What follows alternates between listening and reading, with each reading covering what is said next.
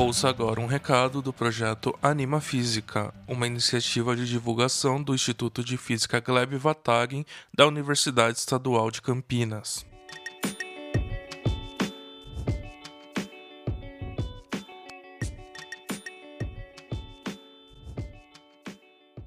Olá, esse é o projeto Anima Física do Instituto de Física da Unicamp e eu sou o Eduardo Walter.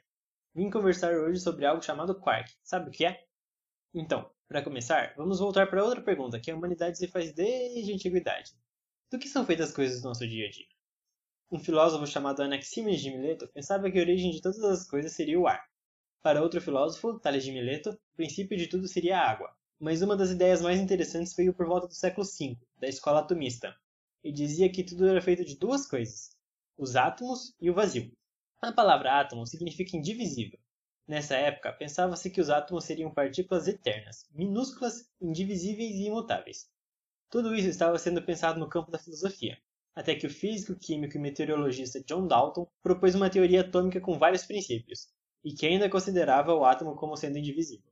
A ciência, assim mesmo, vai evoluindo graças aos esforços de vários cientistas, e hoje sabemos através de experimentos que não é bem assim. Os átomos são sim indivisíveis, ou seja, eles são formados por partículas menores, que são os prótons, os elétrons e os nêutrons. Por enquanto, os elétrons são considerados indivisíveis, mas os prótons e os nêutrons são formados por partículas menores ainda. Sabe quem são elas? As partículas que formam os prótons e os nêutrons são os quarks. Existem seis tipos de quarks, dentre eles os quarks up e quarks down. Prótons são formados por dois quarks up e um quark down. Os nêutrons são formados por dois quarks down e um quark up. Esses quarks se juntam através de gluons, que é como se fosse uma cola, ou seja, partículas mediadoras que fazem a ligação entre os prótons e os nêutrons. Hoje damos o nome de partículas elementares para todas as partículas que são consideradas indivisíveis.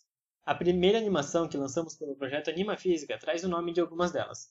O curta-metragem se chama Quarks e Leptons. Você pode assistir ao desenho animado entrando no nosso site. É só acessar www.animafisica.com.br. Até a próxima!